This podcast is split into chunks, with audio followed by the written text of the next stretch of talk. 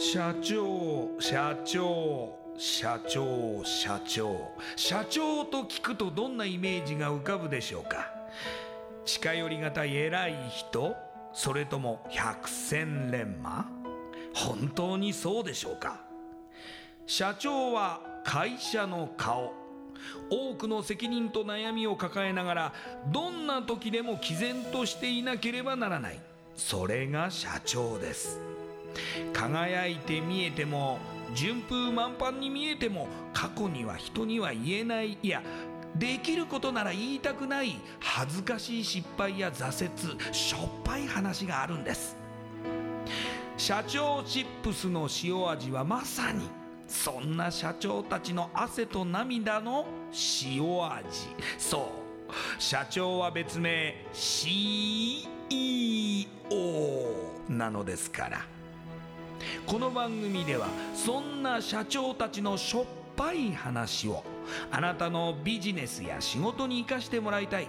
将来社長を志す人たちに希望を届けたいという思いのもとさまざまな業種の社長インタビューを紹介していきます。エスプライドプレゼンツ日本の底力。社長チップスラジオ。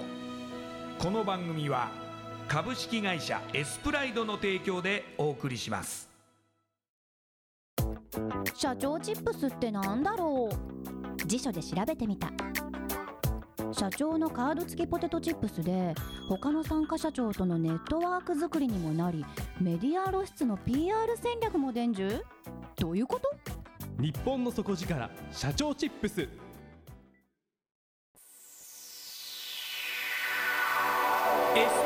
レゼンツ。日本の底力。社長チップスラジオ。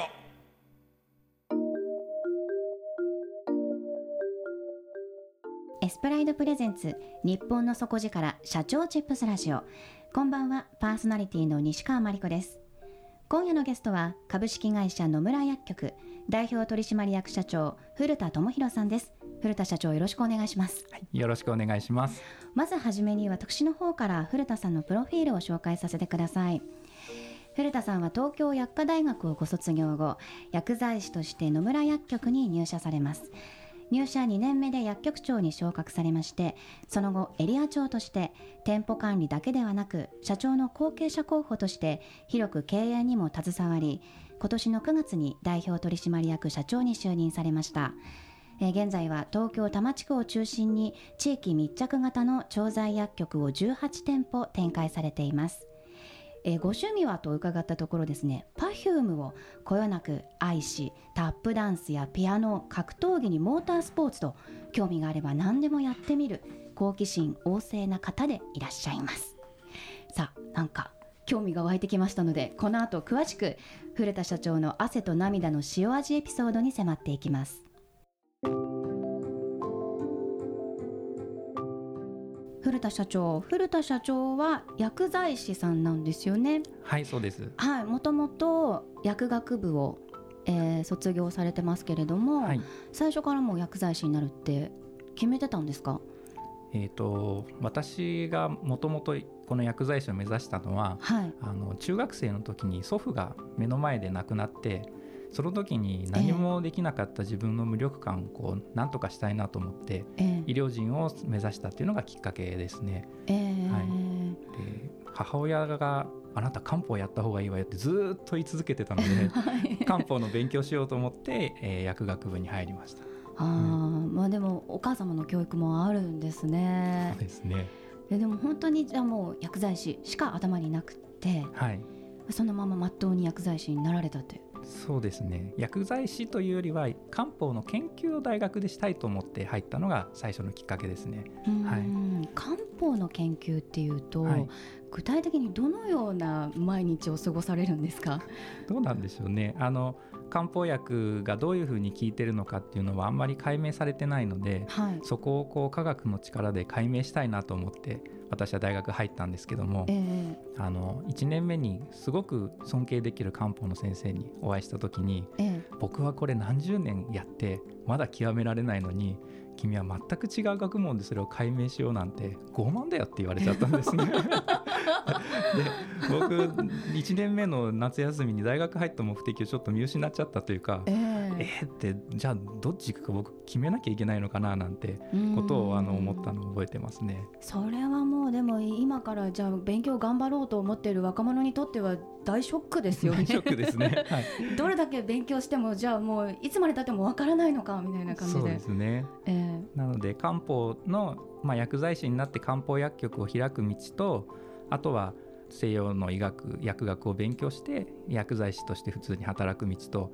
大学の間ずっとそこの間で葛藤してましえそして薬剤師として働く道を選ばれたということですね、たはいそうですね。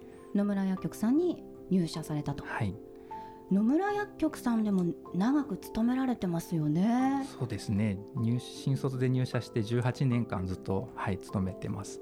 というかもう最初から今に至るまでずっと野村薬局に勤められていると。はいそうです。あの私全くわからないんですけれども、はい。そのような薬剤師さんって多いんですか？それとも珍しいんですか？まあ、薬剤師は売り手市場なのでええ。あの割と転職する人も多いですから18年間入社して続けてる人っていうのはそ決して多くないかなと思います。そうですよね、でえっと、先代の社長様から数えるとえ古田社長は2代目はいそうです。2代目になります。ということになりますよね、はい。先代は野村社長ですか、はい、お父様というわけではないですもんね。ではないですね。血縁関係ないです。はい、でもなぜ古田社長を抜擢されたんでしょうか？なぜと言われると 僕が言うことではない気もしますけども、はい、ただ僕は薬剤師として何がしたいっていうのもありましたけどもやっぱり会社をこう経営して自分のやりたい医療もともと医療を志したそのもともとやりたい医療を実現したいという思いがあったのでそういうところをまあ見てくださったのかなと思ってます。うーんじゃあそういうような社長からの言葉ってあったんですか？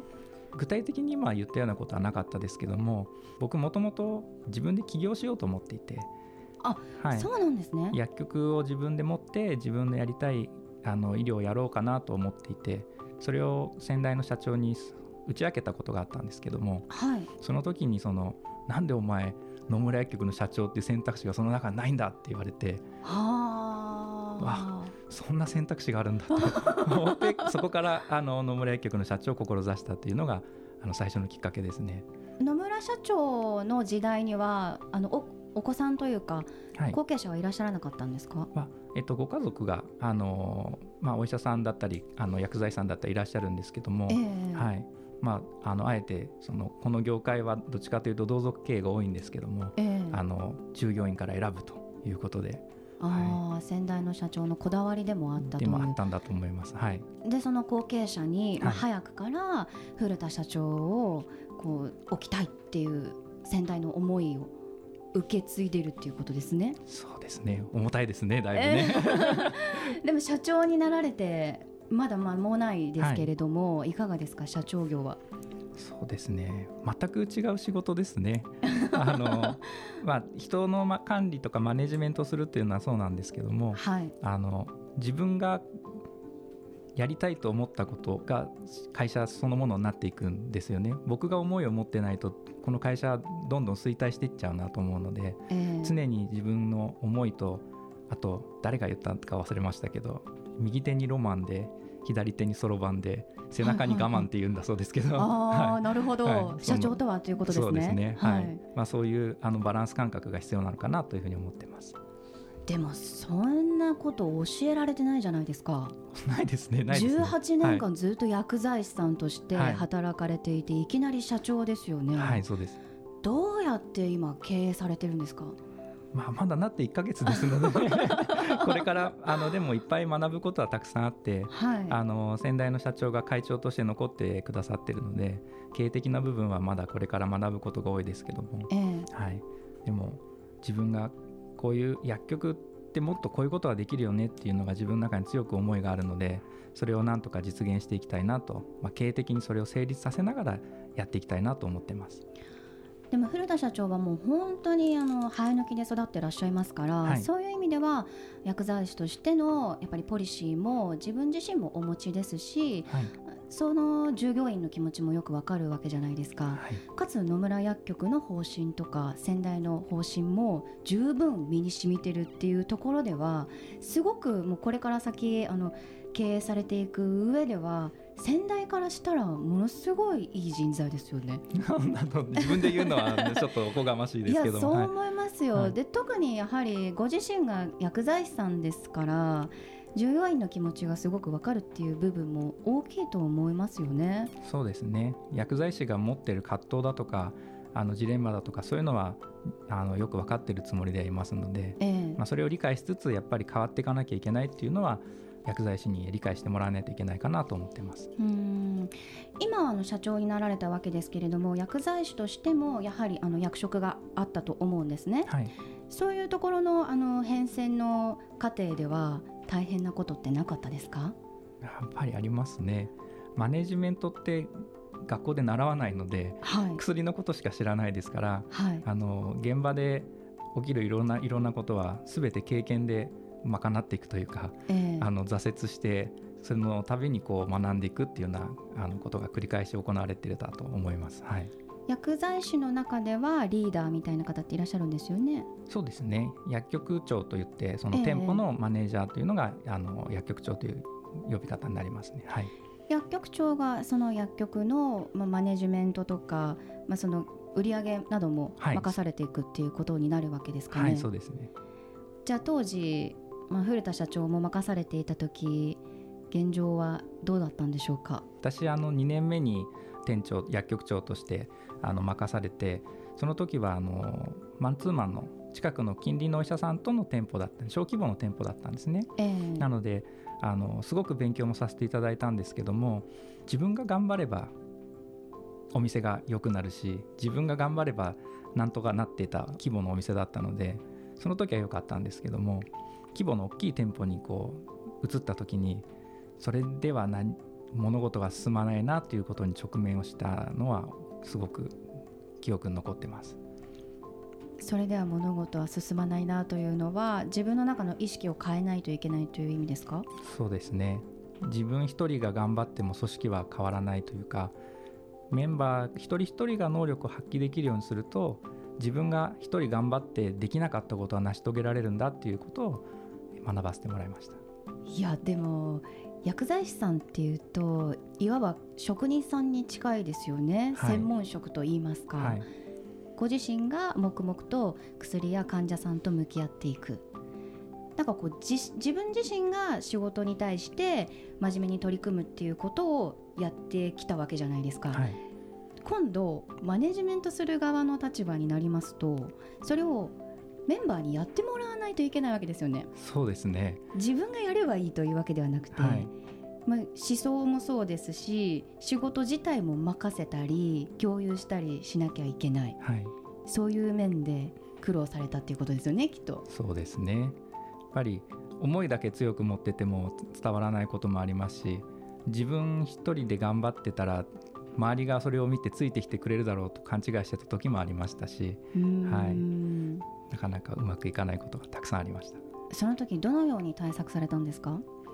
やっぱり一歩踏み出す勇気というか何か踏み出すと必ず失敗もするしそれそれが人間関係だと傷つけ合っちゃったりすることもあるんですよね。はい。でそれを恐れて一歩踏み出さないと前にずっと進まずにそのままでその場で停滞をしちゃうっていうことに自分でどっかで気づいたんだと思うんですよね。えーなんでこう言われたらこう返そうとかいろいろ頭の中で巡らせてた時期があったんですけどもそれをやめてもう自分のありのままでその人が言ったことに対して、えー自分がこう思ってるっていうことを伝えてその人の反応がどうであったとしても繰り返し繰り返し接することでその人の意識を変えていくというか関係を良くしていこうっていう努力をするようになりました。うーん結構ぶつかると大変そうですよね。そうですねそれなりに皆さんあの自分のプライドもあるし、えーあのここについては自分が強いと思ってる部分もあるので、えーはい、なかなかねそこについて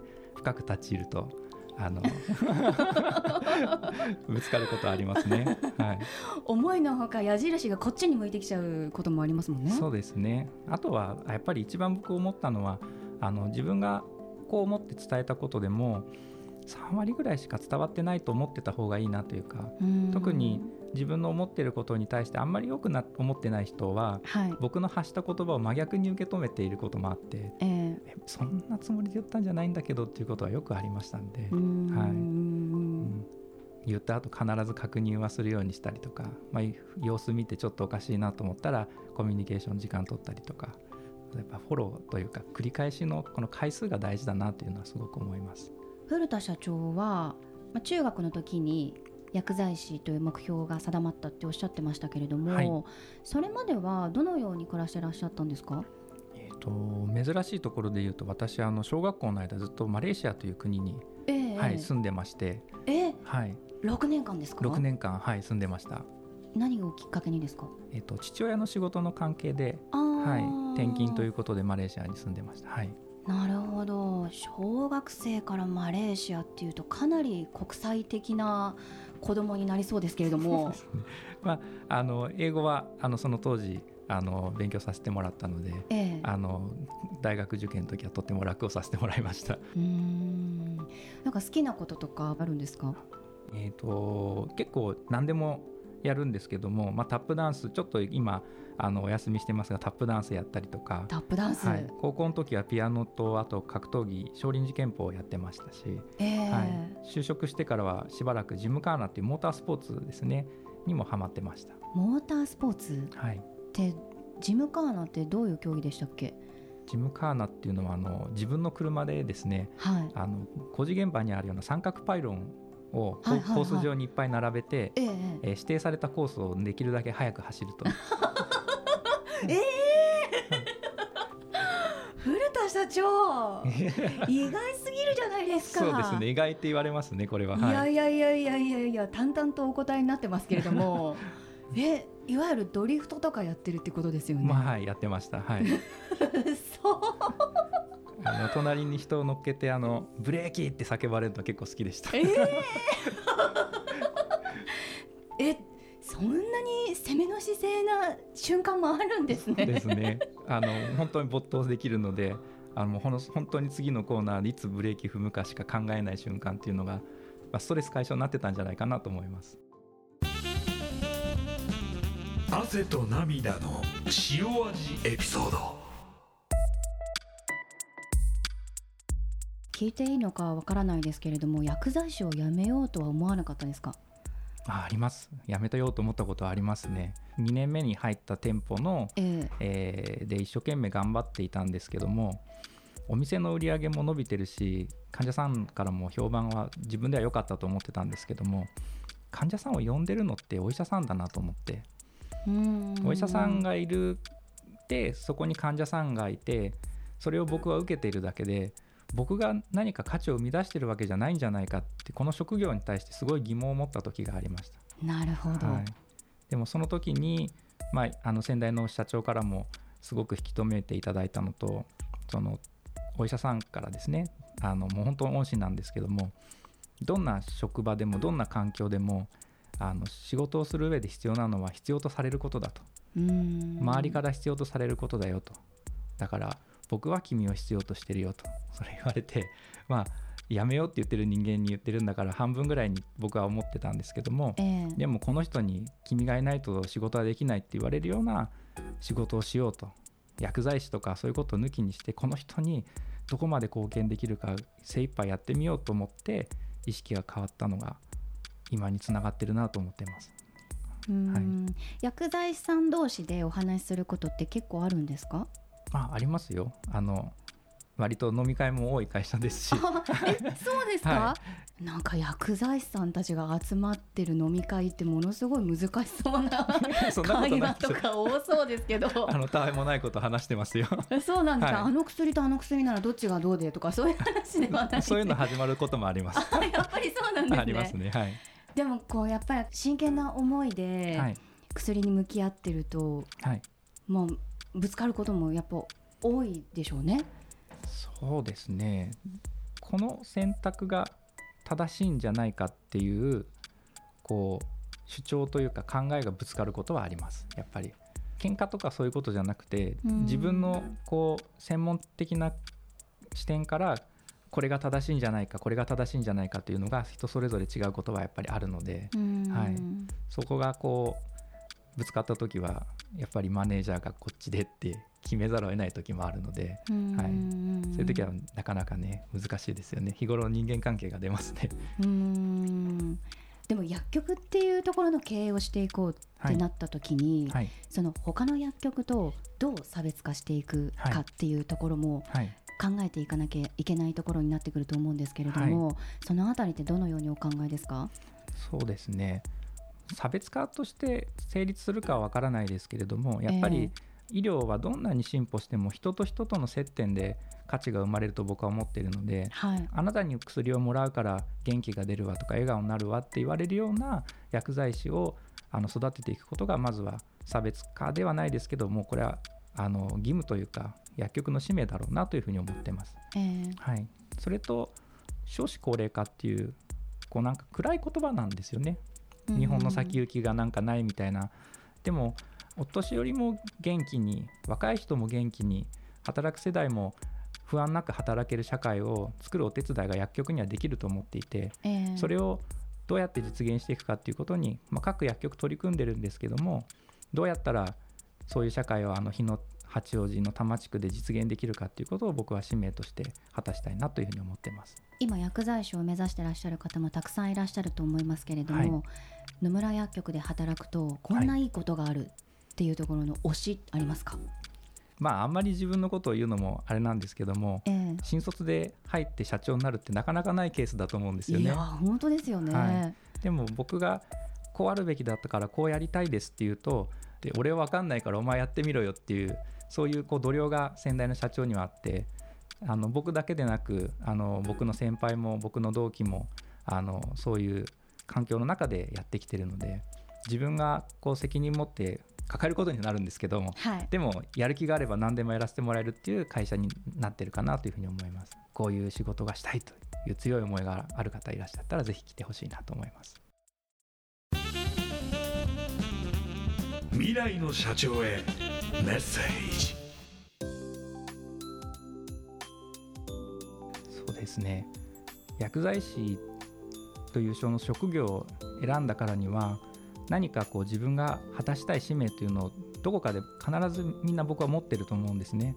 それをどういう形で実現するのか患者さんと1対1の接点でもいいですし僕みたいに18店舗ある企業であの社長として任されると自分が関われる影響の度合いが広がるというかはい。自分がこういう医療を実現したいと思ったら、えーその影響の広いところでやれることもいっぱいあるかなというふうに思うので、まあ、自分の人生の選択だと思うんですけれども立場があるとそれなりに影響の範囲が広がるのでやりがいもありますよというふうにお伝えしたいですね。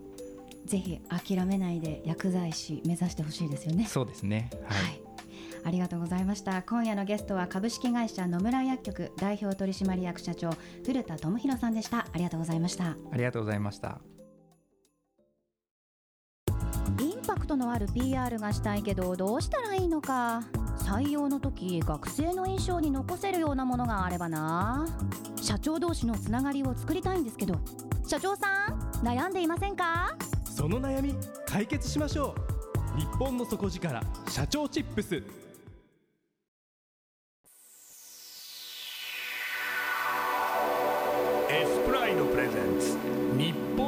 底力社長チップスラジオ。エスプライドプレゼンツ。日本の底力。社長チップスラジオ。この番組は株式会社エスプライドの提供でお送りしました。